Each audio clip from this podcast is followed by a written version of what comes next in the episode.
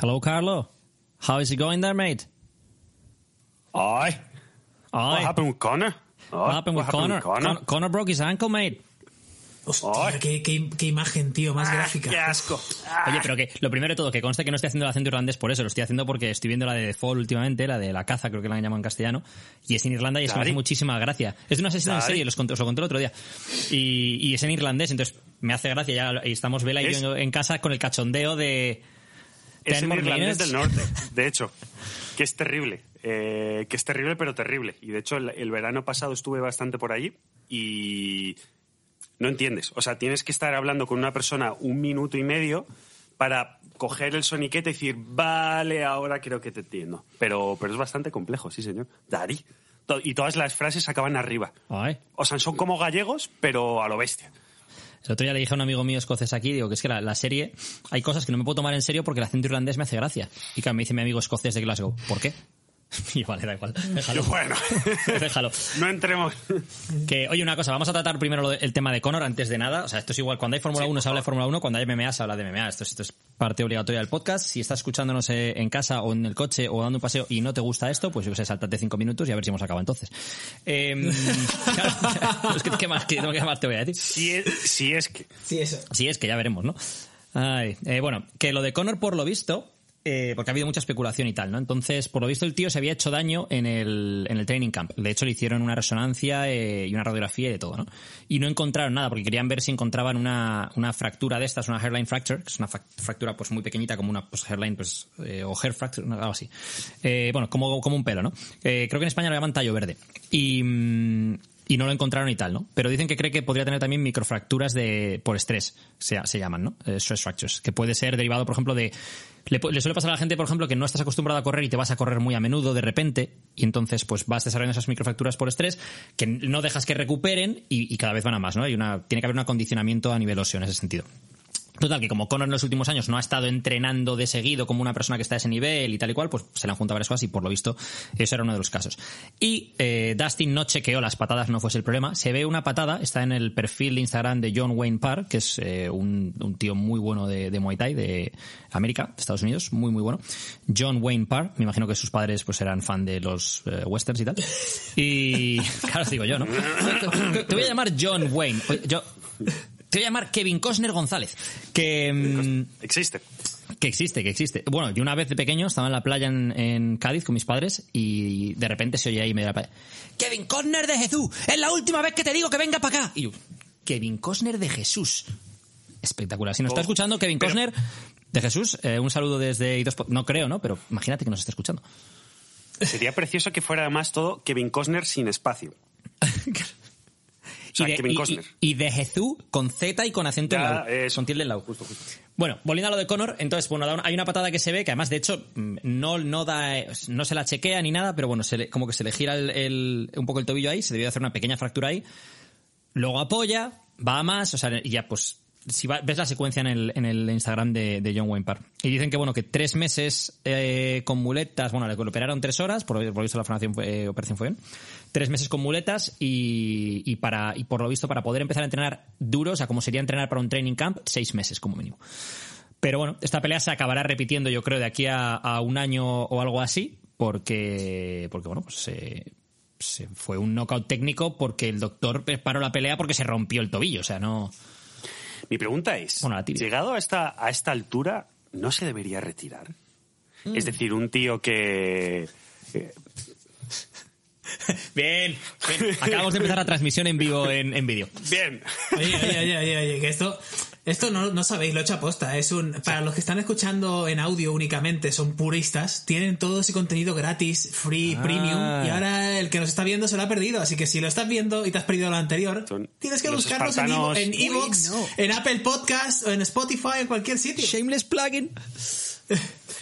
Eh, y eso, o sea, con todo el dinero que tiene, con toda la fama acumulada que tiene, con todos los negocios que tiene Conor, eh, ¿no sería hora de quizás ir retirándose? Porque claro, llegas a este círculo que le pasa a Conor, que es voy a pelear una vez al año, como mucho. Pero como muchísimo además, lleva peleando los últimos 5 o 6 No, pero años. es que te estás colando, te estás colando, my man. Te hombre, estás no. colando. Sí, te explico. ¿Cuántas veces habrá peleado en los últimos No, cinco no porque años? no quiera. Él el año pasado hay conversaciones suyas privadas que compartió Sí, él sí, con sí. Dana White pidiéndole pelear hasta con Diego Sánchez. El año pasado él quiso pelear cuatro veces.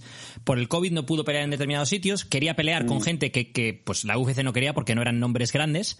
Y él quería, pero él quería coger ritmo, coger actividad, y la UFC no quería que, que hiciese peleas que no fuesen enormes. Porque, claro, por, Claro. marca y por todo no le interesa, pero a él sí le interesaba. Y volviendo al tema que dices tú, yo entiendo lo que dices a nivel de dinero. Pero, si tú ya lo tienes todo en la vida, esto lo decía el otro día su entrenador en una entrevista, ¿vale? Le preguntaron sobre Conor, que por qué hacía esto, ya era multimillonario, tenía dinero para toda su familia, para generaciones, para esto, para lo otro, él tenía el whisky, todo, ¿no? Y decía, ya, pero.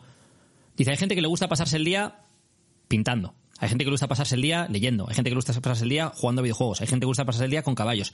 A Connor le gusta pasarse el día, dice, porque cuando ya tengas todo el dinero del mundo y todos los relojes y todos los yates, ¿qué te gusta hacer con tu tiempo? Y a él le gusta estar en el gimnasio entrenando y pegándose leches. O sea, Y además, y además yo creo que será que no entrena a- al mismo, a la misma intensidad si simplemente lo hace como nosotros, por entrenar, por mantenerte, que, hostia, es que tengo que pelear contra Mayweather, ¿sabes? Hostia, es que tengo que pelear contra quien sea. Está- tiene ahí un objetivo, una- un- es un tiburón, ¿no? Me imagino. Uy, uy, hablando de esto. Eh, un, tema, un tema que quería sacar aquí, a ver qué, opináis de esto, eh, pero como no grabamos, pues no lo puedo sacar hasta ahora. Yo doy mi opinión antes de empezar. A mí las peleas nuevas estas de Logan Paul o Jake Paul o mm, Ibai contra ex celebridades, a mí personalmente me dan mucha vergüencita. ¿Qué opináis de eso? No tengo ni puta idea, tío. No he visto nada. de- Um, ¿Se están peleando los youtubers ahora? sí, sí, claro, sí, espera, do- doy contexto, doy contexto. Eh, dos youtubers que son Logan y Jake Paul, ¿vale? Que son de los más tochos del mundo, millones de seguidores, millonarios ellos, por youtubers y tal. Hermanos. Pues hace años, hermanos, claro, de eso, por eso se ha pillado los dos Paul. Eh, pues Podría- podrían ser a marido y marido. Marido y marido. Sí, pero, vale, sí, tienes razón. Que, que sería muy Incluir, guay eso, por otro lado. Sí, sería que molaría un montón. Eh, molaría de la hostia.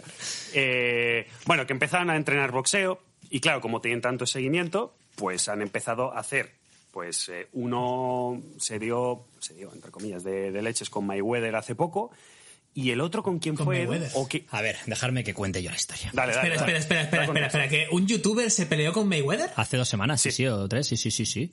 Estoy flipando, what the fuck. Pero es que Mayweather ganó 100 millones con esa pelea y él Logan Paul 20. Claro. Es que Mayweather ya es todo negocio. Y por Hombre, cierto, Mayweather es un businessman. Mayweather alarga las rondas para cobrar más pasta, terrible, ¿sabes? sí, sí. Sí, sí, a sí. ver, lo que ocurre aquí es, bueno, yendo un poco al contexto, pues son dos hermanos que se hicieron famosos con Vine, luego después de eso YouTube, son dos de los youtubers más grandes del mundo. Uno de ellos, Logan, se peleó con eh, KSI, KSI, que es otro youtuber eh, grande de, de Reino Unido y tal, hace un par de años, o tres, y su hermano Jake se peleó pues con el hermano de este o alguien así. Y luego Logan, su segunda pelea, su segunda pelea profesional ha sido con Mayweather. Ahora entraremos en esto. Jake Paul tuvo otra pelea, peleó con eh, Nate Robinson, que es el ex NBA, que era campeón del concurso de mates, que era muy bajito, pero aún así, bueno, unos 73, que, para él es muy bajito, y unos mates de locos y tal, y lo noqueó. Pero noqueó no- no- uno de estos que, que- que te preocupas por el tío, que le pega y el tío cae de bruces al, al suelo y, y que no ya no hay nadie ahí, ¿sabes? Y, mm, y ahora se ha peleado eh, Jake Paul con Ben Askren, que es un eh, Hall of Famer de MMA, pero que es que fue un olímpico en, en, eh, en lucha, en wrestling. Entonces no, no es un striker, pues eso es bastante malo que en striking. Entonces, bueno, pues boxeo con él y- lo mismo. eh, Lo. La broma era el peor striker el peor de- striker de, de la UFC, probablemente. Pero, pero aprovechó su nombre con el tema de la MMA y tal, porque este, Ben Askren fue campeón en One Championship, fue campeón en Bellator, o sea, le faltaba ganar en la UFC y hubiera tenido la triple corona de, de MMA, de campeón del mundo. Entonces, era a big deal, ¿no? Y ahora le va a tocar, bueno, y ahora se va a pegar con Tyron Woodley, Jake Paul. Tyron Woodley es eh, ex campeón del peso welter de, de la UFC y sí que es más striker. No es un striker cojonudo, pero lo que, lo que tiene bueno es una overhand, pero. y además gasea un poco. Gasea quiere decir que se cansa más o menos rápido y tal. Pero bueno, ya, ya, es, ya es un tío que sabe pegar, no, no es el otro, y pega fuerte. Hablamos siempre que no es en UFC, no es MMA, sino la disciplina es boxeo. boxeo. Pero, tema con Jake Paul y Logan Paul que la gente no ve. Bueno, por un lado, a nivel de negocio están haciendo un negocio espectacular. Por otro lado, están Pero- llevando muchísimos fans al boxeo. Pero más allá de todo eso, eh, son dos bicharracos de puta madre. O sea, son. Jake Paul puede ser un 87, 88, 90 kilos y su hermano más alto y más grande. O sea, Logan Paul es un bicho, tío de 1,90, muy fuerte, muy atlético y tal. Logan Paul fue campeón estatal de wrestling en el high school. O sea, es, es, es un tío con un background atlético importante. De hecho, no, no sería. sorprendente que al final hiciese una transferencia hacia MMA, porque las capacidades atléticas las tiene. Jake Paul también hacía wrestling, pero tampoco era especialmente bueno. Ahora bien, una de las cosas que comenta esta gente, ah, y la gente que ha estado entrenando con ellos, porque ha entrenado con algunos de los mejores del mundo y tal, es que entrenan como profesionales. Le- con la misma dedicación, las mismas horas, con los mejores entrenadores, y que esa ética de trabajo que tienen en YouTube, que no es nada fácil llegar a hacer lo que ellos han hecho en YouTube, la han transferido ahora al boxeo. O sea, se, la- lo toman de esa manera. Entonces, sobre todo Jake, ento- por lo visto. Entonces, y Jake tiene mucha, mucha, mucha potencia, mucha pegada. Entonces, es un tío que te toca y te apaga las luces, o te puede tocar y apagarte las luces, ¿no? Eh, que es- viene esto, a ver que lo explico para el que no entienda esto, que es que te noquea, vamos. Y mm, entonces habrá que ver, habrá que ver qué pasa con esta gente. ¿Qué pasa? Si tú eres un tío que te dedicas a esto y empiezas a boxear al principio para peleas con, como se suele decir en, inglés, pues eh, tomato cans, con latas de tomate, ¿no? Con gente que no, entonces, que no es buena, y entonces vas haciendo tu récord y de repente tienes un récord de 12-0 y te has pegado con 7 latas de tomate y 5 que han boxeado tres veces en su vida. Y entonces se, se empieza así con ese récord, ¿no? Mientras que esta gente desde el principio están sal- saltando a, a que sus peleas son muy conocidas independientemente del nivel de sus, de sus contrincantes, ¿no? ¿Que se les va de las manos? Sí, o sea, Jake Paul ha llegado a decir que en un futuro quiere pegarse con McGregor. Hasta ahí, pues dices, "Host- se te va la olla un poco, pero bueno, vale, ok. Eres más grande que él, más tal, es boxeo. Pero es que ha llegado a decir que en un futuro quiere ganarle un cinturón a Canelo. Es en plan, vamos a ver, campeón. Eh, hay, Claro. hay niveles. Que- que decir- ahí, es, ahí es donde voy. Eh, yo como fan del deporte en general, eh, no me importa o no me molesta que gente que no es deportista tradicional o que digamos que no viene teniendo la misma trayectoria que hay que tener para llegar ahí llegue. Eso me da exactamente igual, si eres lo suficientemente bueno para estar ahí o como esta gente tienes el suficiente tirón mediático para ponerte ahí, perfecto. A mí lo que no me gusta es cómo tratan al deporte. Es decir, cómo llega, eh, no sé, ya los confundo, Jake o, Logan, y llega al, face-off con, con Mayweather y le quita la gorra y le empuja y, y llama a las cámaras y hay ese show que es pues un poco eh, antideportivo. No Ya, pero antideportivo. ah, ah, yo, ahí, yo ahí no estoy de acuerdo porque el primero que hace eso es Mayweather. Si, si ves el show que montó Mayweather Pero, con sí, McGregor sí, en su sí. pelea de 2016, O- o sea, otro es que dio bastante vergüenza. vergonzoso, Fue vergonzoso. Sí, sí, por eso. Pero vendieron un montón de, de hecho, o sea, al final funciona. Que le toca, le toca la cabeza, le toca la calva a Sí, sí, sí, McGregor sí, sí. a- a Hay una parte muy buena, hay una parte muy buena que eh, hicieron pues, un, pues varias ruedas de prensa en distintas ciudades y tal y cual, ¿no? De, en, en Toronto, en Nueva York, que no sé dónde y tal. Y eh, en una de ellas, creo que fue la de Toronto, cuando iba a hablar eh, Conor McGregor, le silenciaron el micrófono en un momento dado, no sé qué, los de Showtime o algo así, ¿no? Que eran los organizaban todo. Y le llega al día siguiente Conor McGregor y le dice al de Showtime, tú no sé qué, no sé, el de Showtime que estaba ahí sentado, un directivo de Showtime, tú no sé cuándo, nada". y el, y el directivo de, para los que no estén escuchando esto, el directivo le puso cara como de, como de qué pasa, ¿no? Y se queda así, Connor le mira y dice, ¿qué? ¿Vas a hacer algo? Venga, levántate, no sé qué tal, que te mato aquí mismo", o algo así. Le digo, y el otro se quedó, porque el del directivo le miró con una cara como de, ¿qué? O sea, le le hizo un gesto como de... Y se quedó así McGregor en plan... Vamos a ver. Que McGregor viene de uno de los mejores barrios de Dublín. Le dijo... Ha ido le a las dijo- mejores además le escuelas, dijo, etcétera, etcétera. Le dijo, eh, you fucking whistle, ta, ta, ta, ta, ta, no sé qué. Entonces, eh, bueno, estuvo, estuvo, estuvo gracioso. Volviendo al tema de, y antes de ya empezar con nuestro podcast de, de, de verdad, más que esto, Nueve minutos después. Volviendo al tema este de, de lo de si está bien o, o mal esto, el problema es lo que dice Canelo, ¿no? Que le den licencias profesionales, que eso implica pelear con guantes más pequeños, sin, eh, sin casco y tal, a gente que no tiene la experiencia para subirse a un ring de forma profesional. ¿Por qué? Porque mientras Logan y, Jake se peguen, pues gente, Logan se ha pegado con Mayweather, ¿vale? Mayweather pesa mm, 25 kilos menos que él, tiene 45 años, tal. Jake se ha pegado con gente, pero claro, cuando tienen licencia para pegarse con un profesional de su peso. Es decir, como organicen una pelea en la cual le dé. Jake Paul está hablando, por ejemplo, de pegarse con el hermano de, de mm, Tyson Fury, con Tommy Fury. No es, no es su hermano, pero. ¿Sabes lo que decir? O sea, eso ya, eso ya no es. Y, y ya es de tu. Porque hasta ahora se han pegado con gente de pe- menos peso que ellos, más pequeños. O sea, siempre había una serie de Mucho cosas. ¿no? más mayores. Claro, decir Canelo, a ver, Canelo pesa menos y es más bajo que ellos, ¿vale? Pero Canelo hace poco a Billy Joe Sanders, que, que era campeón del mundo y imbatido, le rompió el hueso orbital en tres partes.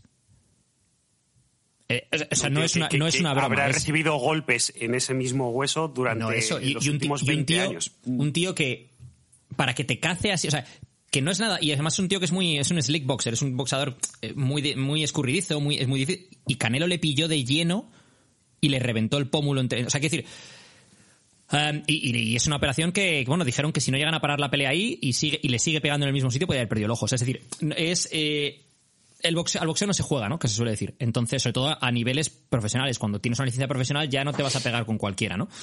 En fin, más allá de eso, eh, Ibai nunca se ha pegado, por lo que decías Ibai. Ibai organizó una velada. Sí. En- Era, era, era más bien broma, ¿no? En, en Barcelona creo que fue. Y de hecho yo vi una de las peleas porque mi amigo Tinin, que le tenemos que traer aquí, que es un entrenador de, de boxeo, de, pues de boxeadores profesionales y tal, aquí en... en- eh, bueno, aquí no, en España. Eh, es, mm, pues eso, es eh, muy, muy bueno. Tienes, bueno, desde aquí voy a hacer de promoción, Tinin. El eh, Detroit Boxing creo que se llama. Tiene un gimnasio ahí en Madrid, en Vallecas creo que es, y tiene otro en Andorra. Y entrena pues eh, a Sergio Maravilla Martínez, entrena a John Fernández, que hace poco peleó, y, y tiene algunos, eh, Ángel Moreno creo que es, tiene, varios profesionales, ¿no? Y entrenó a un youtuber, que yo no sabía quién era hasta que, hasta a través de Tinin, que le llaman Torete, creo. Eh, y este youtuber pues, pues fue a la pelea. Bueno, pues el youtuber de, de Tinin le tocó pegarse con un tío que era bastante más grande que él. Y no sé cómo te llamabas, pues era otro youtuber creo que era. No sé cómo te llamabas eh, el otro, pero tío, lo siento mucho, pero te calentó de lo lindo. Y, y este chaval, por lo visto, Torete, ahora quiere mm, prepararse para pelear a materia en un futuro profesional y por lo visto, pues le está poniendo, por lo que yo tengo entendido, le está poniendo las horas y la dedicación y, o sea, se está, está yendo al gimnasio con los profesionales, está entrenando co- con los profesionales como los profesionales. Mientras se aborde así el tema, yo no veo por qué no, pero tienes que, que ir eh, dando los pasos adecuados, ¿no? Vete a amateur primero, peleate con gente amateur, eh, coge tablas, mm, eh, luego entrena. En, o sea, no, no te saltes etapas, porque saltarte etapas en esto puede implicar un accidente importante. Un poco lo que comentaba yo, que era tenerle respeto al deporte como tal, ¿no? Eh, querías Sí, hacer... pero que si, que si además ping nos lo pong has pierdes vendido- y ya está, ¿sabes? Pero Claro. Nos habías vendido antes, y ya comenzamos, con que ibas a hacer la mejor introducción de la historia de cualquier tipo de podcast nunca, jamás grabado. Eh, dejando las expectativas muy abajo. Cuéntanos. Qué, qué exagerado. Ha sido. Os cuento cómo ha sido. Hemos llegado a la intro del podcast y ha dicho Carlos, oye tal, eh, ¿cómo nos quedamos el otro día? ¿Cómo acabamos el podcast? Acabamos como diciendo de broma que, que no habíamos tocado nada del fitness, no sé qué. Yo no, no me acuerdo de lo que, cómo acabamos el otro día, Alberto tampoco, entonces ni idea. Y de bueno, no me acuerdo, pero si quieres, te introduzco, si quieres hablar de fitness, yo te introduzco el tema del fitness y lo ligo con lo que, con lo que queremos eh, hablar eh, en este podcast o lo que estábamos hablando y lo que sé que a Alberto le va, le va a gustar. Y aquí va. El tema era la paz mental y la libertad, ¿no? El, eh, la relación entre paz mental y libertad, si es un versus, si van juntas, si tienes paz mental tienes libertad, si tienes libertad tienes paz mental, o si es lo contrario. Bien. Para llevarme al tema del fitness, voy a comentar, yo voy a soltaros palabras. Y ya vosotros ligáis estas palabras para que hablemos de ello, ¿vale? Las palabras. anoto. Apunta. Fitness. Fin, En forma. en forma. Estatus. ¿Es con E o...? Libertad. Hostia. Validación. Eh, Vale. Paz mental. Uf, menos mal que las estamos anotando, ¿eh? Desidia.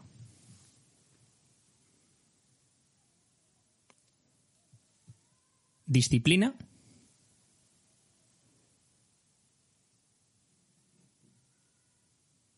Y responsabilidad personal. Y ahora te hago eh, la parte corta, ¿no? Vamos a introducir esto del fitness hablando de, de la libertad y la paz mental y de si lo que es realmente importante es estar en forma o por qué decides ponerte en forma y una vez ya te has puesto en forma, independientemente de por qué lo decides en un principio, por qué sigues queriendo estar en forma. Porque yo creo que eso es la clave de todo esto. Si tú quieres estar en forma por estatus, por validación, porque quieres que la gente te diga que vaya bíceps, que vaya abdominales o que vaya culo o que lo que sea, no es lo mismo que si quieres estar en forma porque te quieres sentir bien en tu propio cuerpo, porque quieres ser capaz de hacer determinados deportes, porque quieres... No digo que sea más o menos válido, pero la, Porque el- el- quieres, quieres combatir contra Floyd Mayweather. Porque por quieres ejemplo. pelearte con Floyd Mayweather, por ejemplo, o con Carlo Marella. Entonces, que por cierto, oye, desde Lo aquí, crujo, desde aquí, crujo. oye, A quien sea, lo crujo, lo crujo, lo crujo. va- vamos, montamos una velada etos con Carlo co- contra, contra un random. Pero el random tiene que No, no, tener no, un- no, no, pero, pero, pero, pero en plan, eh, ¿cómo se llaman las rondas estas de, eh, joder, de, de, de, de Raw y todo esto? Que, que eran un montón de gente y solo quedaba uno, un Royal Rumble o un Royal Rumble, Royal Rumble. O sea, 50 personas a hostias A y solo queda uno limpio. Sí, sí. Oye, pues sería. Yo, yo me apunto, tío. Fantástico. Yo, yo me siento con Alberto en las gradas de comentarista. Eso te iba a decir, yo, yo veo desde, lejo- desde lejos. Carlo, el destructor. Mm, Marbella. He sido llamado Carlo el Tanque. Ahí te lo dejo. Carlos el tanque. Triste. I cheated because I need. You couldn't make money any other way? Bullshit. Life is this. I like this. Who the fuck is that guy? I feel the need, the need for speed. Buenos días, buenas tardes, buenas noches, como siempre, dependiendo desde cuándo, dónde y por qué nos escuches. Y bienvenidos a este podcast número 73, 73. Si veis que hago una pequeña parada entre el 73 y es porque lo tengo que leer, porque siempre lo tengo que leer. Y como siempre, tengo aquí a dos magníficos de los podcasts. Alberto Álvarez, ¿qué tal? ¿Cómo estamos? Una Eduardo Cheguren. Uy, bueno, bueno, bueno. Se dice que esa es la mía. Espera. Se comenta, se escucha. Se escucha, se escucha. Esto debería ir camino de, camino de casa de Edu, pero todavía no he buscado el tiempo para ello, así que... Carlos Sainz Y amigo- 55. Amigo, amigo mío, el tuyo regalo. Esa, esa que, he de decir, esa me la, me la compró Alberto cuando estuve en, en Mónaco, eh, viendo el GP. Me escribió y me dijo, Bueno. oye tío, eh, ¿quieres, ¿quieres algún, algún recuerdo o algo tal? Y digo, hombre, pues si me traes una gorrita de Carlos Sainz, Carlos Sainz 55, ese Que no puede ser más roja, ¿eh? Huele a Briatore, tío. Huele a Huele a Briatore. Flavio. Huele a Flavio. Huele, huele a no sé Stefano Domenicali. no sé qué- qué- no sé si ese olor es muy bueno o muy malo. Bueno, venga. Eh, segunda parte de este podcast en el que hablamos, como hemos dicho en la introducción, de paz mental. Paz mental es el objetivo, paz mental, libertad. Y en el que yo honestamente creo que, que Edu, o sea, yo creía que después de estas nueve palabras que nos ha dicho iba a componer un bello poema. Eh, Iba a hacerlo, pero me he enrollado tanto precioso. en la intro de 15 minutos que digo, si sigo hablando me van a llegar los comentarios de haters, porque luego me llegan, tío. Entonces, claro, luego llega la gente ahí en iVoox, tío, cállate, tío, deja hablar a Carlos, No tío, no interrumpas a hablar". Alberto, tío, eh, eh, eh. Pues entonces bueno, pues, yo suelto las palabras y cada uno... Y habíamos dejado pendiente el tema del fitness. Y hoy lo traemos. Ay, Dios mío. Y vamos a empezar con esta temática que ha sacado Edu al inicio, que yo creo que es muy importante, y le voy a pasar la bola a, a Alberto, que es, hay muchas formas de, muchas formas, mejor dicho, muchos porqués de los que por qué decides ponerte en forma. No hay que jugar ninguno de ellos, pero bajo tu punto de vista, quiero dos cosas. Lo primero, ¿por qué decidiste tú hacerlo? Que yo creo que siempre está bien empezar con una vivencia personal.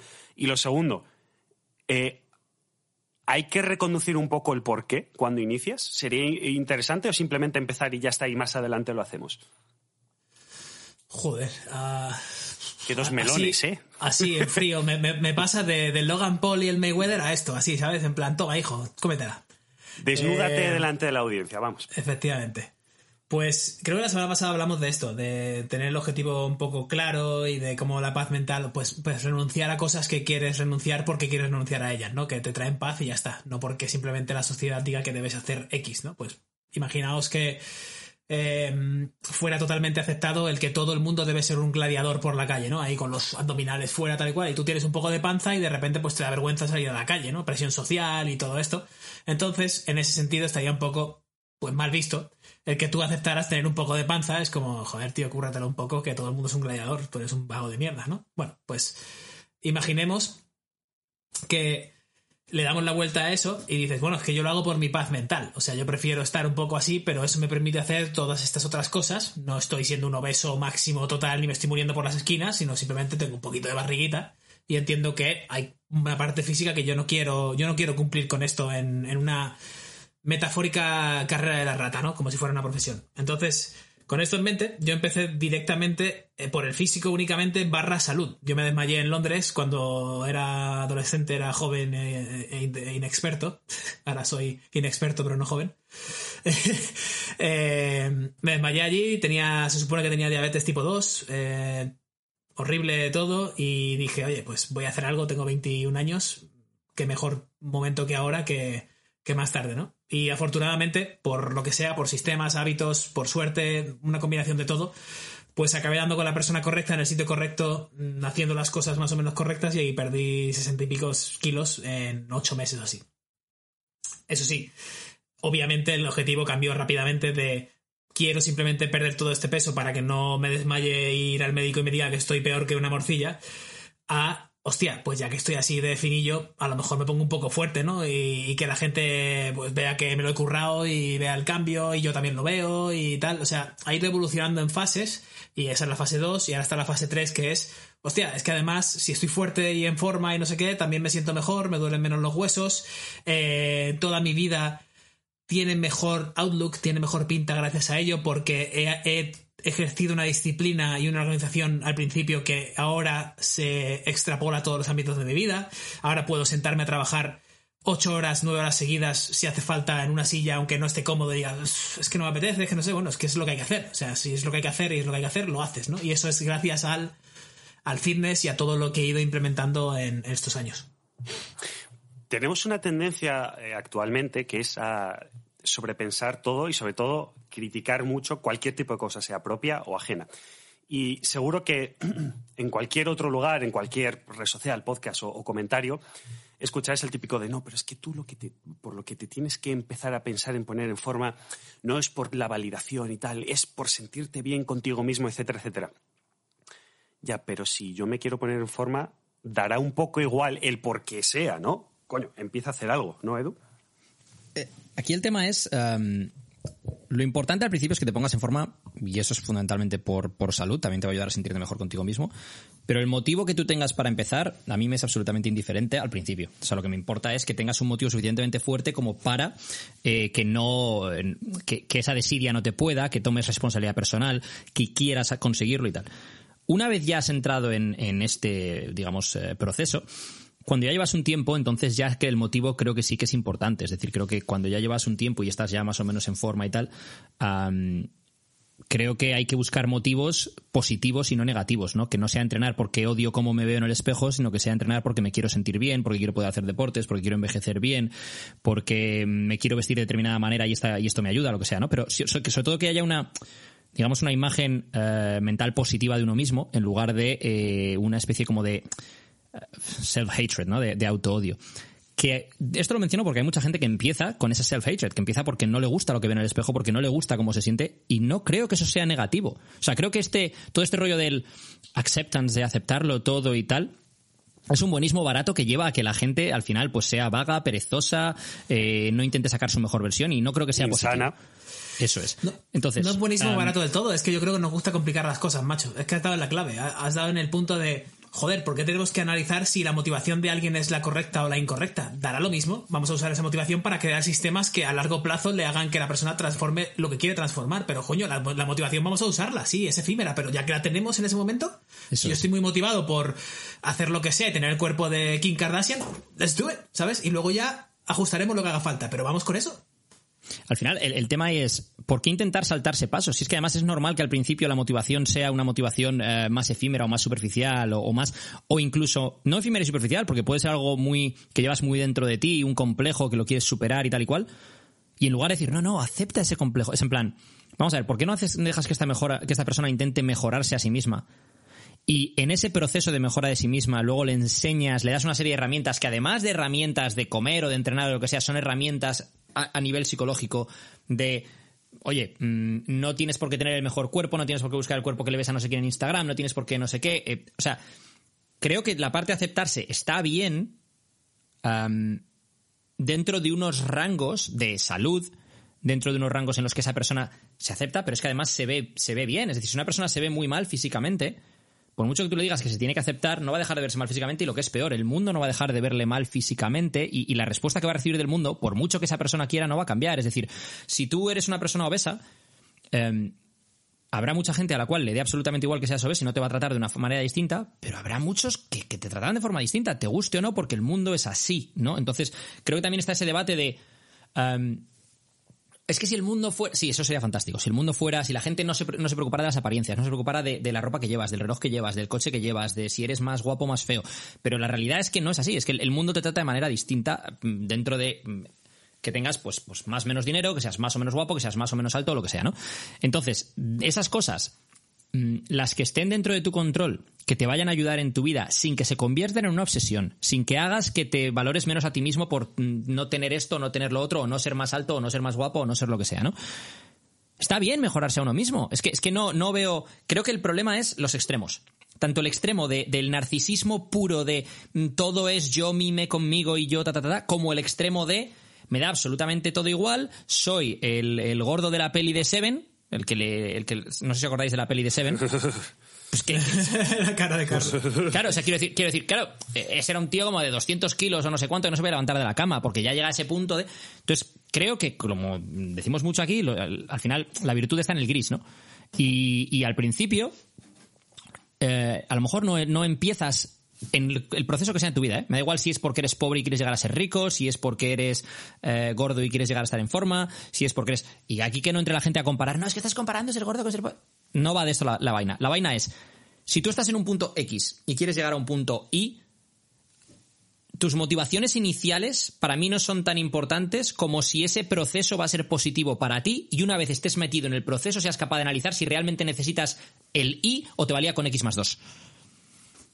La historia, Alberto, es saltarse pasos. Saltarse pasos del proceso tanto físico como mental. Es decir, querer empezar, estoy en 2.000 kilos y querer estar en 80 kilos en dos semanas y tener esas expectativas y saltarse pasos de el proceso natural mental que tiene que pasar una persona para llegar de 80.000 kilos a 60 kilos de forma sana para ellos mismos, ¿no? Es que claro, aquí y define sano, porque ojo, amigo mío, con el sano y el no sano. Es que sano puede ser para alguien, de nuevo, la paz mental y estar tranquilo y a lo mejor está entrenando una vez a la semana y caminando un poco menos de los 10.000 pasos mágicos que, que no sé qué y tomando a lo mejor un poquito menos de sol de lo que todo el mundo dice que hay que tomar. Pero la persona está sana porque está en paz, está tranquila, está haciendo lo que quiere, está piensa lo que piensa, dice lo que dice, hace lo que hace, ¿sabes? O sea, va todo un poco en congruencia con todo.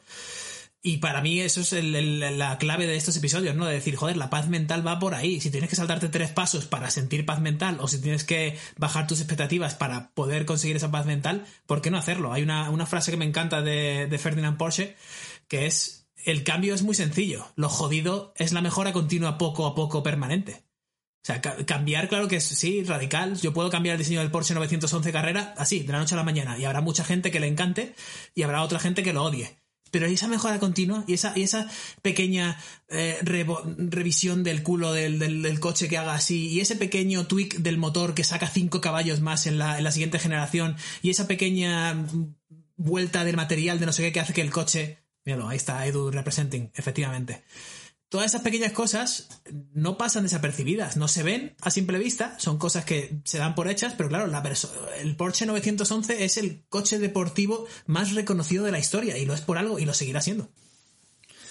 Yo creo que el mensaje de Alberto es correcto y lo comparto, ah, pero a veces es peligroso en el sentido de cuando dice Alberto lo de eh, que pues lo que, que, por ejemplo, a veces es estar más en, en paz el no hacer 10.000 pasos, hacer 8.000, por ejemplo, o los que sea que te, que te apetezca ese día, o en lugar de entrenar tres veces a la semana, entrenar uno.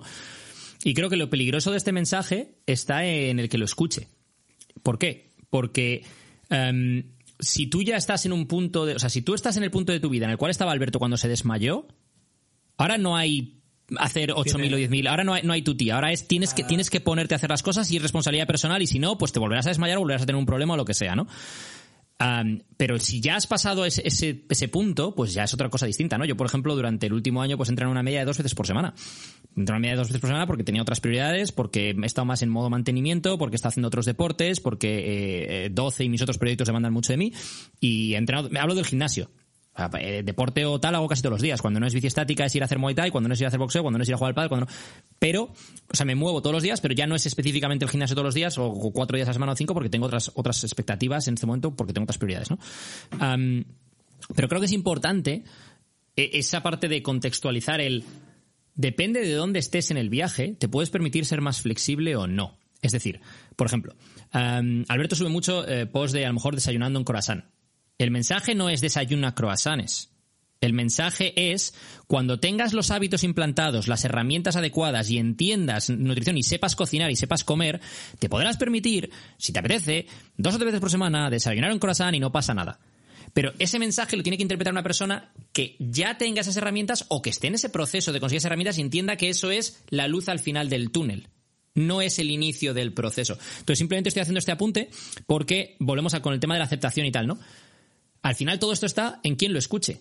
Y va a estar gente, va, vas a tener a gente que lo entiende perfectamente porque está en ese momento del proceso y ha hecho esos sacrificios iniciales que tú hiciste, y luego vas a tener a gente que diga, ah, ah, bueno, pero Alberto dice que no hace falta que haga pasos, que no hace falta que entrene y que no hace falta que tal. sí, y, claro. es- y al final, pues claro, Esto es la selección de la información. Eh, no- claro, yo no sé por qué en la ducha de antes del, de- del podcast estaba pensando. Yo qué sé, estaba escuchando otro podcast ¿qué, y qué me cosa, quedaba qué pensando. cosa más random. En la ducha de antes del podcast, Sí, me, me ducho para, para venir un poco arriba, ¿no? Eh, no sé qué estaba escuchando, honestamente no recuerdo qué estaba escuchando. Y, y al final es el problema no está en la información, salvo que la información esté hecha para ser eh, mala o para ser contradictoria o para engañar a la gente, ¿no? El problema es cómo tomamos esa información. Es decir, es como el tema de los estudios. Ya, pero es que hay un estudio que dice que no sé qué, no sé cuánto, es una de... Pero eh, igual estás cogiendo un estudio de 200 que apoya lo que tú dices. Sí. Igual eh, te has parado a pensar exactamente con quién están haciendo esos estudios, etcétera, etcétera. No. Pues igual el problema no es de la información y del estudio. Igual el problema es tuyo, ¿no? El problema siempre está en el eslabón más débil, tíos. En el, el eslabón más débil en todos los casos, casi siempre, porque somos este seres humanos, somos nosotros, somos, El lo- podcast somos los humanos.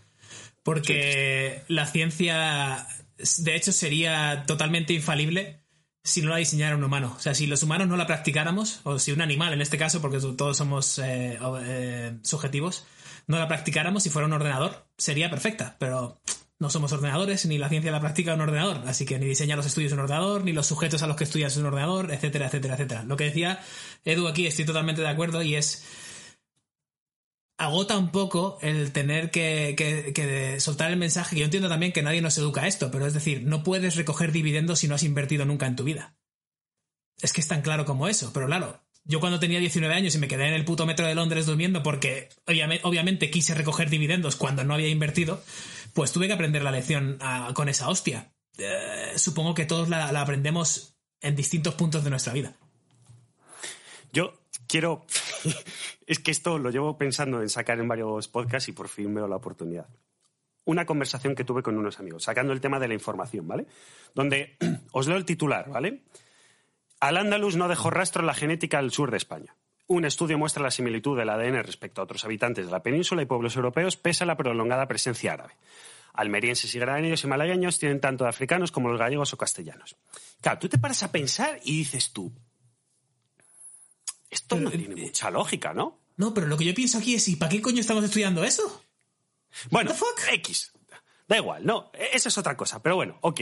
Y dices tú, pero no puede tener mucha lógica habiendo estado 800 años dentro de un esto, ¿no?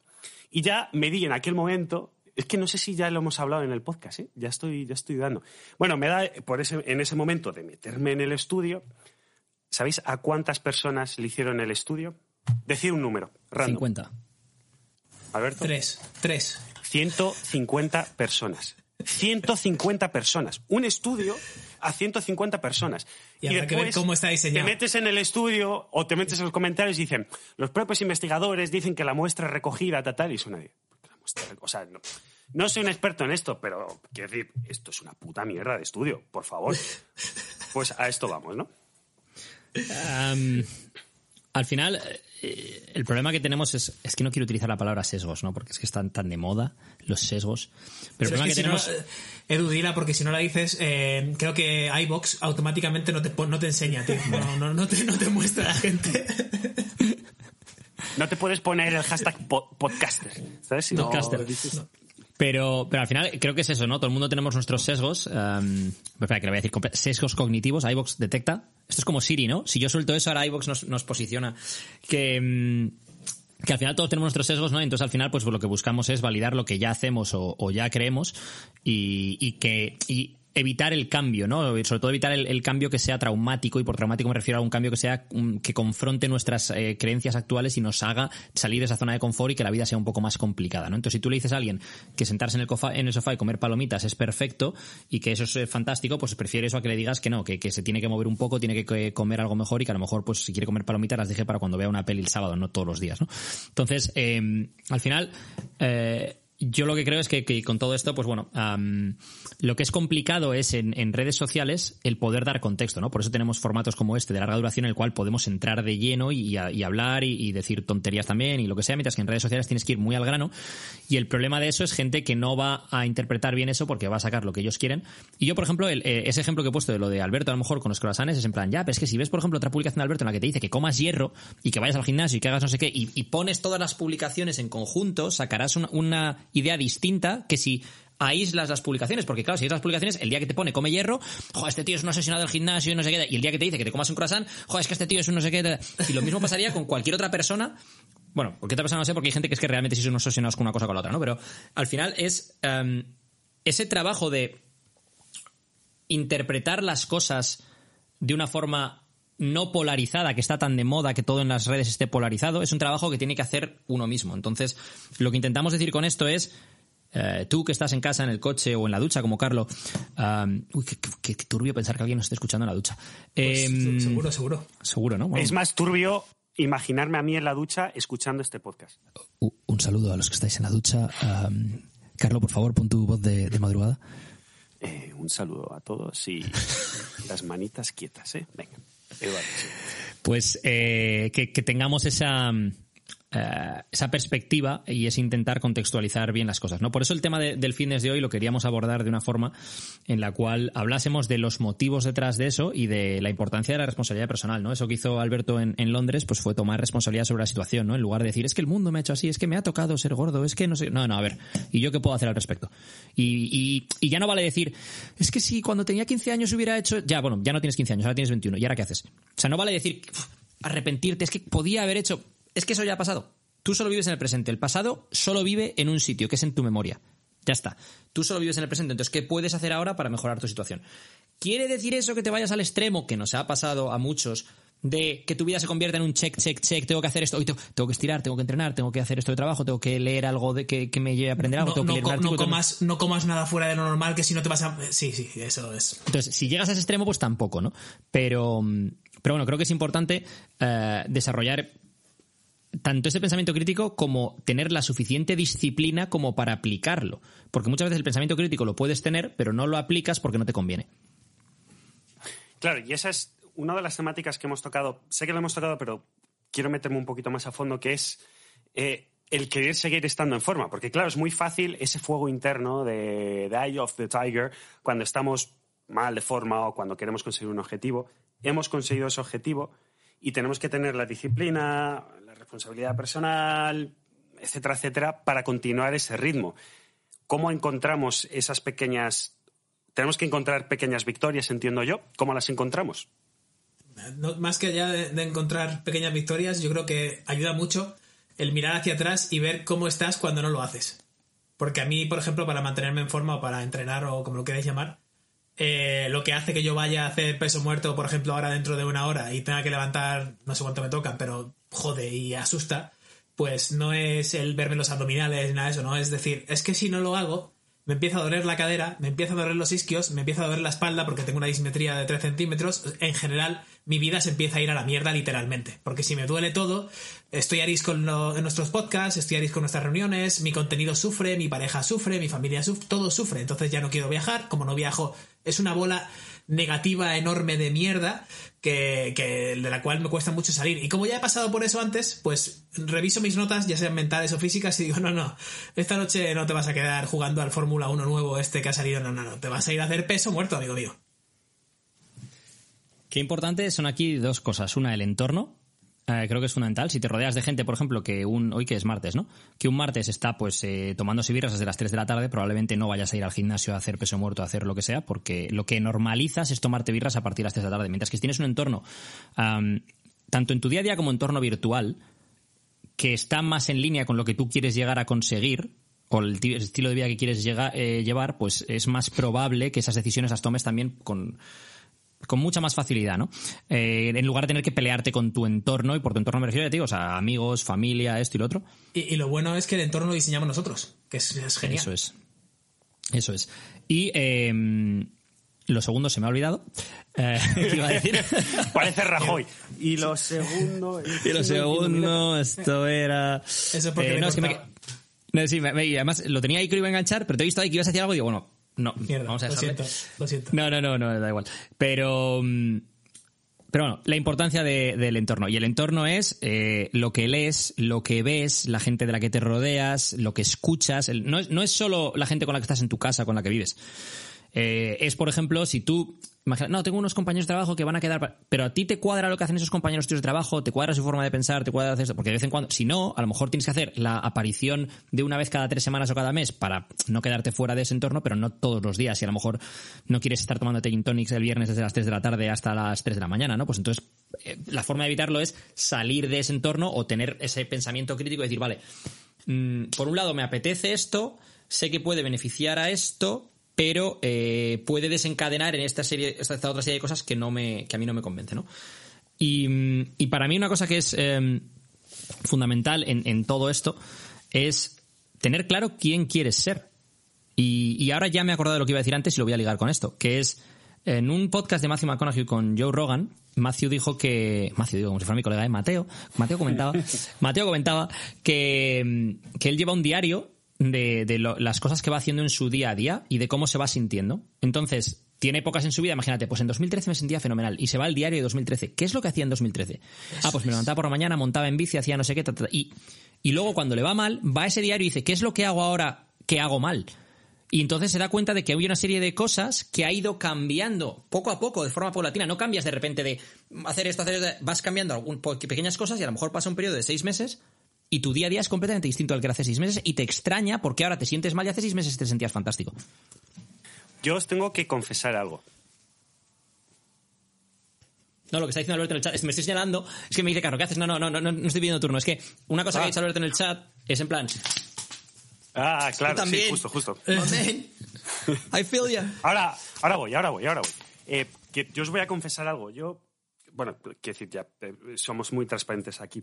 Todas estas, con respeto, mierdas, como eh, la gente escribiendo en su diario y tal, yo no me las creo y no me las creo porque me da un poco de vergüencita ajena mirarme yo desde fuera, ¿sabes? Siendo Carlo, un don nadie. Porque claro, si es el puto Matthew McConaughey, ok, entiendo, perfecto, tengo un- una libreta. Mateo. Hoy he rodado una escena en la que no. ¿Yo qué he hecho? ¿Hoy qué he hecho? Pues he encendido el ordenador y está. Como, eh, o sea, visto desde fuera, de- claro. Claro, es como eh, Conor McGregor con un, con un esto. No, pues hoy he ido a entrenar y he hecho knockout a siete tíos. ¿Tú qué has hecho hoy, Carlos? Bueno, pues he ido a entrenar, press de banca un poco chungo, está, llevo mucho sin entrenar. Entonces, eh, ¿cómo, ¿cómo rompo eso? Ya por, por pregunta directa, ¿cómo, ¿cómo rompo eso de que me dé vergüencita ajena? Pero, por, pero ¿por qué te da Vergüencita ajena propia, o sea, es...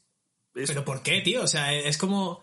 Eh, el, yo supongo que Matthew McConaughey también se ve como, como algo normal. El, es que, claro, normalizamos todo. Se ve como normal el grabar una escena de un peliculón en el estudio Pinewood de Londres. Imagino, ¿no? Es como decir. No creo que vaya a sus colegas luego a las 8 de la tarde. Pinewood. No voy a decir nada, voy a decir nada. es que se llama así, tío. El Pinewood Studios London es es súper famoso.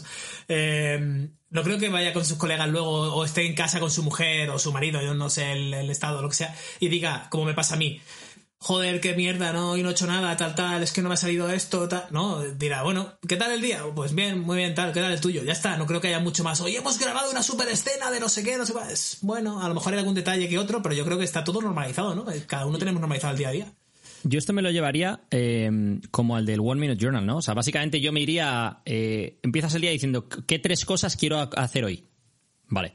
Que creo que me harían feliz, que, o sea, no tengo que hacer, no tengo que hacer esto de 12, tengo que hacer esto del podcast, lo que sea, ¿no? Imagínate, ¿qué tres cosas quiero hacer hoy que creo que me harían feliz? Pues imagínate, quiero estirar porque cuando estiro me da pereza al principio, pero luego la verdad que me siento muy en paz y me siento bien y los músculos sé qué. Quiero mm, ir a jugar al tenis porque me desahoga, porque tal, lo que sea. Vale. Y acabas el día y dices, ¿hoy lo he hecho o no lo he hecho? Esas tres cosas. Imagínate, check, check, check, o check, eh, cruz, cruz, o check, check, cruz, o lo que sea, ¿no?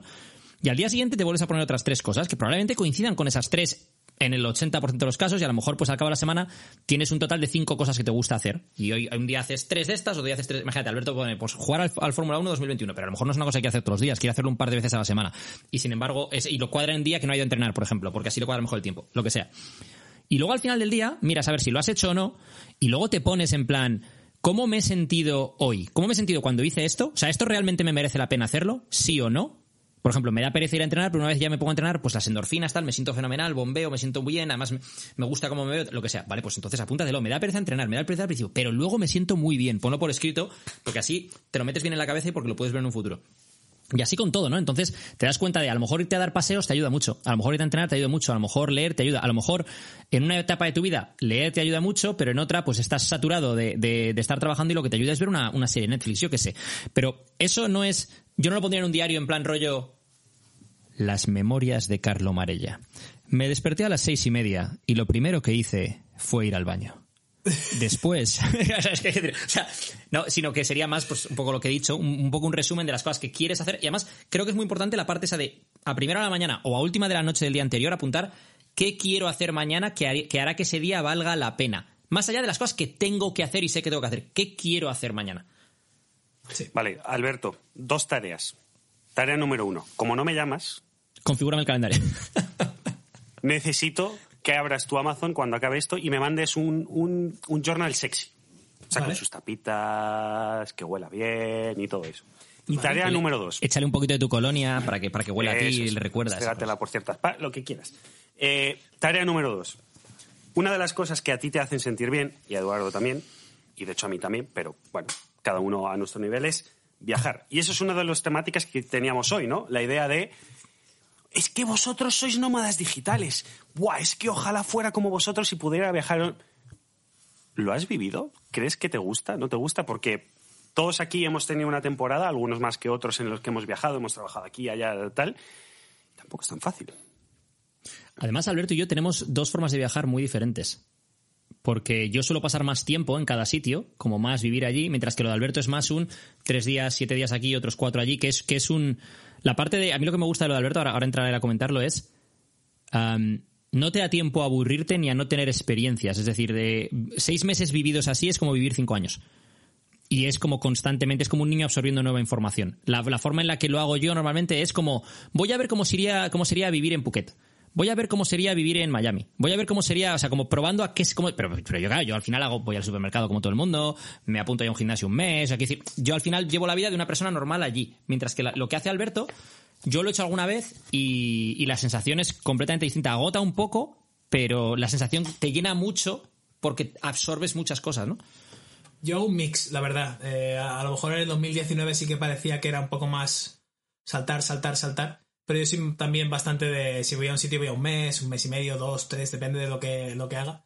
Eh, por ejemplo, la próxima vez que vaya a Japón sé que voy a ir seis meses o tres meses mínimo, porque las veces que he estado, pues han sido, he estado un mes en 2018, he estado 15 días otra vez, los 15 días, en fin, siempre han sido cosas que te dejan con un poco más de, de gustillo, es decir, me quedo un poco más y pues eso, me apunto a un gimnasio, eh, me uno a un club de, yo qué sé, de lo que sea, de Pokémon Go, a ver qué, qué hacen, de, yo qué sé, eh, mezclarte con la gente, ¿no? Eh, pero lo que dice Carlos de viajar, no viajar y todo esto, yo lo uno mucho a la, paz mental. A mí me da mucha paz mental y por eso quizás no me comparo con Matthew McConaughey y toda esta gente. El poder hacer lo que quiero hacer, donde lo quiero hacer, con quién lo hacer, lo que lo quiero hacer y cuando lo quiero hacer. Y eso, afortunadamente, incluye pues el crear contenido día a día, aunque sean eh, posts chorras de Instagram que luego los completo con un email. El hacer no sé qué de la plataforma de 12 para hacer un email y ayudar a más gente. El, el grabar un podcast con vosotros y hablar de no sé qué, no sé cuánto. Todo esto, lo uno a la paz mental de decir, hostia, si puedo hacer todo eso en mi día a día, mientras encima me estoy moviendo por el mundo, no me hace, no me hace falta estar en la próxima película de Jurassic World 4. Por lo menos a mí. Ni montar un club de hentai, como dice Carlos. Que mm, eso, es- eso ha sido el chat privado. El chat privado, Ah, chat privado, chat privado. Que cuando dice lo de Pokémon Go y dice Carlos, o un club. Bueno, eh, es que soy total. mucho más gracioso. Eh, Tú eres mucho más gracioso de lo que la gente, cuando no se la me, gente sabe. Cuando no se me bloquea. Lo que pasa es que, claro, eh, en El otro día actual, leí un comentario, tío, en iVox, alguien que ponía en plan de qué poco se comenta el humor negro de Carlo, de bueno, pero volverá a correr. No sé, esta es una silla de ruedas. es en plan, claro, el día a día con Carlos es eso, ¿eh? O sea, tiene, tiene- unos puntos de vez en cuando que la verdad que Sí, yo, son. yo- yo hay veces que no lo pillo, o sea, yo hay veces que con tanto humor me quedo así como en plan, ¿lo está diciendo en serio o lo está diciendo de coña? Siempre, Hostia. siempre, siempre.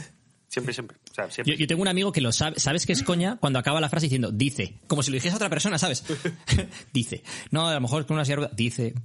¿Sabes? Entonces, eh, yo el tema de lo de viajar y esto es, a mí personalmente, cuando he estado viajando más, ah, es que me da la impresión de que estoy viviendo la vida, de que no estoy perdiendo los días. Simplemente por ir a sitios nuevos, absorber información nueva, fijarme lo que hace la gente en otros sitios y tal, ¿no? Mientras cuando estoy más en un sitio, eh, la impresión que tengo es como de que todos los días acaban siendo más o menos iguales. Entonces, es complejo porque cuando viajas demasiado, entre comillas, am, una cosa, una cosa que ocurre, o sea, porque intento también am, desmitificar el tema del nómada digital y tal, ¿no? Una de las cosas que ocurre es, tú al final, si viajas, ah, tú tienes que trabajar con ordenador de todas formas, tú tienes que ir al supermercado, tienes que hacer vida normal y tal y cual, pero no, acaba, no es tu hogar, no es tu sitio, no, no tienes tu, ah, tu gente de entorno y tal y cual como si estuvieras en, tu propio sitio, ¿no? Pero por otro lado tienes otra serie de cosas, de novedades, experiencias, eh, gente, sitios y tal, ¿no? Entonces, para mí lo idóneo está en un punto en el cual, pues, tengas un sitio al que volver, en el que puedas pasar temporadas, pero puedas seguir yéndote de viaje y haciendo estas cosas y teniendo esa sensación de que, de que bueno, de que no te estás perdiendo el mundo que hay ahí fuera. Porque creo que uno de los problemas que, que se pueden dar cuando ya has viajado mucho es que eres consciente de lo grande que es el mundo que hay fuera y de la cantidad de cosas que pasan y de cómo es y de cómo eso te cambia a ti como persona o te hace eh, madurar y crecer. Entonces, cuando no lo estás experimentando, sientes como que, te falta algo y a lo mejor llenas ese vacío con posesiones materiales o con otras cosas, ¿no? Hablo desde mi propia experiencia. Em, mientras que cuando estás viajando, a veces lo que te ocurre es que quieres volver a casa. Pero siempre, en ambos casos, lo más complicado de todo es que la realidad no es lo que tú tienes en tu cabeza. Cuando estás viajando tienes idealizado cómo es volver a casa y cuando no estás viajando tienes idealizado cómo es viajar. Y cuando luego lo haces realmente es mucho más mundano, tanto lo uno como lo otro, de lo que tú tienes en tu cabeza. Que es, que es una idealización de, de cómo va a ser eso o cómo sería eso, ¿no? Tiendes a recordar los viajes y recuerdas los mejores momentos de los viajes, los viajes más, los momentos más chulos, las cosas más guays o experiencias. ¿Por qué? Porque es lo que tienes en tu chip, en tu cabeza, que, con lo que te has quedado. No te has quedado con momentos mundanos, aburridos. Es decir, por ejemplo, si yo ahora pienso en cuando Alberto y yo estuvimos en, en Bangkok y luego estuvimos en Phuket y tal y cual, pues seguramente no me acuerde de momentos en los que estuvimos esperando en el aeropuerto. O de, o de momentos que estábamos en el, en- cuando fuimos en un taxi a no sé dónde. O, o sea, no cafetería me acuerdo. currando sobre lo que sea. O sea, no me acuerdo de esas cosas. Me acuerdo de cuando estábamos jugando a la, a la Play, al FIFA por la noche, tal, no sé qué. Cuando cambiamos de un apartamento a otro, que era pues un ático con piscina arriba, tal y cual, y el momento ese de entramos ahí, joder, qué guapo esto, no sé qué. ¿Y sabéis Eh, por qué yo me acuerdo de eso? Porque no parabais de enviarme fotos Bueno, y vídeos de, oh, me mira qué acuerdo- bañera más sexy. Uy, mira esto por aquí. Claro, Me claro. acuerdo de que- bueno, por cierto, Carlos tiene una obsesión con los cuartos de baño, pero eso es otro tema distinto. Eso- esto ya lo trataremos en otro, en otro podcast. Que mm, me acuerdo de cuando nos llegó la Play, íbamos andando por el, por el complejo, era un resort, con la Play cogida en el hombro, y pasamos por, había un grupo como de tres o cuatro tías y tres o cuatro tíos que estaban ahí, que no- yo creo que no estaban juntos, estaban ahí como los tíos intentando hacer aproximar y tal, y pasamos y de repente dice unas tías, no me lo puedo creer. ¿Os habéis comprado una Play? Todo esto era cuando empezaba el COVID, la gente, sí, venga ya de no sé qué tal. No, no, que sí, que sí. Y ya los tíos de repente dicen, oye, ¿puedo ir luego a jugar? Sí, además yo, Bueno, yo creo, que le, yo creo que le dije eh, pandemic proof o algo así, en plan, que venga, que venga la pandemia, que yo estaré aquí jugando a la Play.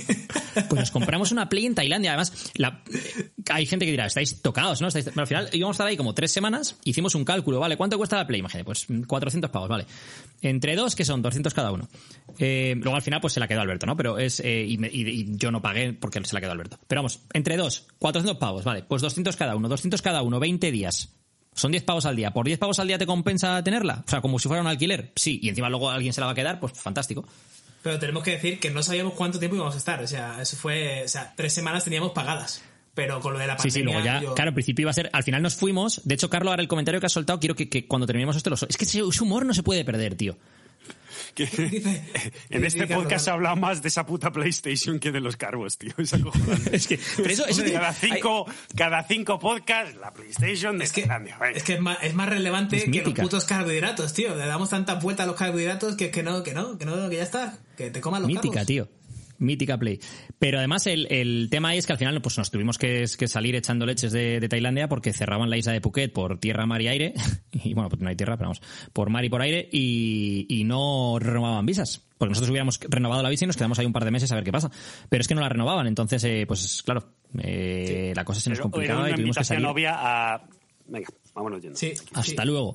Poco, poco Pero- se habla de la cantidad de australianos que hay con, con juicios y cosas en Tailandia ahora con multas de 40 a 50 mil pavos. ¿eh? Sí, sí. Ya ves, ya Que ves. creo que no van a volver a pisar el país por lo que sea. Sí. Por lo que sea. Tailandia, no. Y, eso, y además 40.000 pavos en BAT pues, son, son millones. Son muchos millones. Claro, es No que sé, suena, mucho peor, es 100 millones de bats. en vez de decir millones, y dices, hombre, tal. Pero que al final el tema es, claro, pues no te vas a acordar de los momentos más mundanos o de los momentos más eh, coñazo o, o de lo que sea, ¿no? Te vas a, vas a tener, tender a acordarte de los momentos que, que, bueno, pues que se convierten en momentos, ¿no? Porque lo que quiero decir con esto es, se convierte en momentos es, tendemos a vivir la vida sin darnos cuenta de que vamos generando memorias y momentos, ¿no? Solo de las cosas que son, que por algún motivo nos marcan o, nos llegan, ¿no? Algunas cosas muy malas, otras buenas. Por lo general, yo eh, me acuerdo de las cosas buenas más que de las malas, y de las malas solo me acuerdo si son muy malas, pero de las malillas y tal, pues no, no tiendo a acordarme, ¿no? Entonces, claro, eso hace que idealices determinadas situaciones como esta. Entonces, eh, eso creo que aplica no solo a este tema, sino absolutamente a todo, ¿no? O sea, la persona que no está en forma y ve a alguien que está en forma y cree que la vida de esa persona es fantástica porque está en forma, el que tiene menos dinero y ve a otro con dinero y cree que tal, el que quiere tal coche o el que quiere tal traje o tal reloj o tal no sé qué, y das por hecho que cuando tengas eso y al final, pues tu paz mental no está ahí en ninguna de esas cosas. am, y es importante pues ser consciente de ello y creo que lo de la idea esta del diario de, de Mateo, pues el diario, tenemos que, el diario de Mateo, tío, tenemos que sacarlo, el diario de Mateo, de El Izos de. Mateo. Y, mm, y creo que esta idea de diario de Mateo pues es, eh, es muy útil precisamente para eso, ¿no? Para ver qué es lo que realmente te hace feliz en tu día a día, como hablábamos con lo de las muñecas rusas y tal, y no las idealizaciones que tú tengas en tu cabeza, ¿no? ¿Qué es lo que en el día a día te hace... Te hace uy, Carlos Carlo se ha reído cuando hemos dicho muñecas rusas, digo, este va a soltar un comentario en el chat privado ahora. Eh, Sí, ¿no? sí. Te- te- tengo, tengo una bromita, no va por ahí, pero, pero ¿sabéis la de pasta que hemos perdido por no ser unos vendehumos? Y, Hombre. y- y lo, que, lo, que, lo que me has dicho, lo que me has dicho esta mañana. Hombre, Claro, yo, mira, que- yo tengo, ver, yo tengo tengo aquí el libro, mira, mira, mira, mira, tengo el libro rojo de las de las vendehumadas perdidas. Mira, mira, es enorme. Mira qué grande es. Míralo. Es decir, eh, lo, lo del journal que acabamos de hablar, mucha gente que conocemos Ojo. lo hubiera hecho. Si no es lo ha hecho ya. Oye, pero es que eso no es tontería porque además ayuda, ¿sabes? No, eh, claro, eso Sí, no es lo que una, me has una contado esta vendehumada, mañana- pero, pero la dieta de Pero, la pero lo que te he que- contado esta mañana era Y lo lo que mismo. es- lo que me has contado Claro, esta es que en mañana, 12, lo que me has en 12 que, que por, por suerte aquí los tres trabajamos en 12 y es lo bueno que podemos hablar libremente de esto, que es en 12 hemos perdido mucho dinero por no ser unos putos vendehumo. Hoy estoy diciendo muchísimos tacos, lo siento. Eh, es que te- me acabo de tomar un café y vengo muy arriba. Perdona, papá. Eh, perdona, don Eduardo. Eh, entonces, hemos perdido mucho dinero por muchas cosas, pero es que esta mañana ha sido la leche porque estábamos hablando el otro día de, bueno, que tenemos un poco más de ansiedad o yo tengo un poco más de ansiedad y Edu me dice, pues yo he reducido el café y me siento mejor. Y digo, ¿tú sabes que si fuéramos cualquier otra empresa o tú cualquier otro influencer, eh, ya hubieras puesto en tu perfil ah, no, coffee, eh, no caffeine, no anxiety, bla, bla, bla, hubieras sacado un libro, hubieras sacado un producto que parece café, bueno, un café descafeinado, pero que realmente te da... Y hemos perdido un montón de dinero por no ser unos vendehumos. Igual hay que replantearse cositas. Marca, etiqueta. Es que además, justo hablaba el otro día con Carlos, ¿no? que llevo dos semanas prácticamente sin tomar cafeína. He tomado pues un par de descafeinados, un poquito de chocolate negro y tal y cual. Am, y duermo mucho mejor, pues se me ha reducido un poco pues la sensación a lo mejor de ansiedad y tal y cual. No quiere decir que no vaya a tomar café. El café tiene una serie de beneficios cognitivos tal y cual. O sea, todo en en moderación eh, es aceptable. Y de hecho es bastante interesante también un, un podcast de Joe Rogan con Michael Pollan sobre este tema y cómo el café ayuda también al pensamiento lineal y una serie de cosas, ¿no? Pero bueno, a mí en este momento de, de mi vida pues me venía bien cortar con el café, dejarlo una temporada y, luego pues empezar a introducirlo poco a poco, sobre todo para que una dosis más pequeña me hiciese más efecto sin necesitar dosis más grandes para recibir el mismo estímulo, ¿no? Entonces, eh, cuando Carlos ha hecho un café hoy me dice, joder, tío, si fuéramos de otra manera, ya hubiéramos sacado todo esto, tío. Camisetas, gorras, un libro, una marca, un Instagram, tal. Y claro, la- la si- lo siguiente es, y luego, cuando vuelves a beber café, pero en cantidad de luego sacas otra marca distinta que es el café no era el problema, la dosis, no sé qué. Y ya es, sacas otra marca sobre. Y al final esto es, pues, lo que nos inunda en las redes todos los días. Yo la llamaría alianza cognitiva, tío. Es una buena Ali- marca. Alianza cognitiva. Hostia. Alianza, espera, espera, espera, espera, espera, espera. Alianza cognitiva. Gánale el partido al sesgo. Uh, ves, todo, todo en uno. Yo de todas formas eh, no creo que haya que replantearse nada porque para mí mi paz mental está ahí bastante bien, ¿sabes? O sea, prefiero ganar 3.000 mil millones menos y estar tranquilo que, que vender todo el humo del mundo. Yo final- hago un llamamiento oficial desde Carlo Marella Fernández. Eh, ahora os digo mi dirección, lo pongo en el comentario, que si queréis que venda humo, lo que queráis, para adelante. Tío, que molaría mucho más si fuera Carlo Marella Fernandetti o algo así, tío. O Sí, sea, sí, sí, sí. ¿Eh? Carlo acaba de- Pietro Marella Fernández, de hecho. Sí, sí. Que iba a decir que al final, y luego me he dado cuenta de que utilizo la coletilla de al final muchísimo, la de al final y la de por ejemplo. O sea, es como cualquier cosa que voy a decir es al final o por ejemplo. Pues ya va a ser la, la coña, ¿no? Al final. Que el, el tema de. Ahora el te va tema- a pasar como a mí con lo de sí, sí, que dices sí, sí, te ríes y tienes que ya no puedes, sí, sí, y lo tienes que volver a decir, ya no, ya no hay manera. Que yo creo que, que con todo esto, mm, lo realmente importante es que Carlos reciba el diario de Mateo. Y, y que lo, y que nos vaya actualizando de sus descubrimientos, de cómo mejora su día a día con el diario de Mateo. Yo me encargaré de que Carlos reciba el diario de Mateo. Y Carlos, por aquí tengo mis notas del podcast de hoy, que no sé si te dará una indirecta, pero ahí están. Está. Están al revés, pero bueno, pone... Ah, ah, no- vale, vale, vale. vale. 911, No, no con pone- eso no también, pone mi- pone decir, 911 post. Claro, claro, claro. Vamos a hacer una cosa. Si tenemos que dejar de lado la libreta y me tienes que mandar un Porsche 911, yo bien. Yo Voy bien. a contar, No. voy a contar una anécdota para que, para que veáis lo buena gente que es Alberto. Em, el año pasado, o hace, hace unos meses, no sé cuándo era, íbamos por un centro comercial, él y yo, y era cuando acaba de salir la Play 5. Y, y en ese momento estaban agotadas. Y estábamos hablando de lo de una Play para Carlo, una Play para Carlo con toda la coña, ¿no? Y entonces en ese momento estábamos él y yo hablando de lo de no sé qué, una Play, y de repente ve la tienda de, de videojuegos. Voy a ver si, tienen la Play 5 aquí, se la compro. Ah, es verdad. Sí, sí, Y sí, entró, preguntó si la tenían, le dijo que no, bueno, y la vais a recibir, no. Pero que el tío iba con la tarjeta en la mano, o sea, que, que, que le iba a comprar la Play 5 a Carlo. Y claro, yo, yo flipando, descojonado, pero flipando, y hombre, no sé, tampoco, ¿sabes? Y me dice, no, no, tío, si, si, si le va a hacer feliz, yo se la compro, tío. Yo se la Y compro. la, pre- y la pregunta, bueno, el comentario es, Alberto, uy, iba a hacer una cosa muy dura. Te doy un abrazo. Eh, iba a hacer otra cosa, todos sabéis lo que es, pero te doy un abrazo. Y segundo, Eduardo, ¿cómo te conozco y sé que no hubieras puesto la mitad ni de coña? Es que yo es que soy muy de. Yo soy, yo soy muy. No, no, no, no, lo tengo clarísimo que no te lo hubiera puesto. Yo, yo soy muy de si te lo mereces o no. ¿Sabes? Entonces, yo en mi cabeza es. ¿Por qué te ibas a merecer una Play 5 en concreto? ¿Sabes lo que quiero decir? O sea, es. Entonces, eh, no, yo, yo no hubiera. Vamos a ver, vamos a, ver. a mí, a mí no me chantajeas emocionalmente a que ponga la mitad de eso. Vamos, vamos. Oye, tal. Imagínate que lo compra Alberto y me dice, bueno, si, si quieres, por, por no quedarte tú fuera, lo hacemos a me Y le hubiera dicho que, Que a tomar por saco. que, que, que no. Que, que yo, bueno, Yo lo encantado de que te la regale. pero- ¿eh?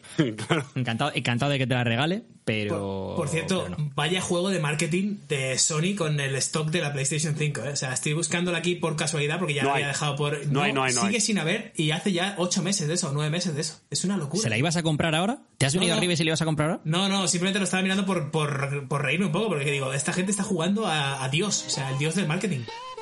Que todo esto de la Yo lo Play que he escuchado es que vino... se ha quedado sin, sin, sin determinados materiales para que se necesitan para construir y tal, que Sí, es está habiendo verdad que ha habido, problemas de ha habido un problema de chips y cosas así, ¿no? Sí, es verdad. Mm. Que, que todo esto de la Play para Carlo vino porque Carlo probó el juego de Fórmula 1 2020 y se vino arriba y queríamos meterle en la liga de Fórmula 1. O sea, de, de ahí, de ahí venía la, la liga en la cual ahora mismo Alberto y yo tampoco estamos. Pero... Y menos mal que no lo hicimos porque es que el podcast hubiera virado. Porque yo era, eh, yo era la Pero veleta, ¿Hubiera o sea, decía, subvirado vamos- o...? o sobrevirado. o sobrevirado. Bueno, señores, nos vamos a ir. Eh, qué duro esto, ¿no? Bueno, señores, nos vamos a ir. Venga. Chicos, un placer teneros con nosotros. Alberto Álvarez, muchísimas gracias.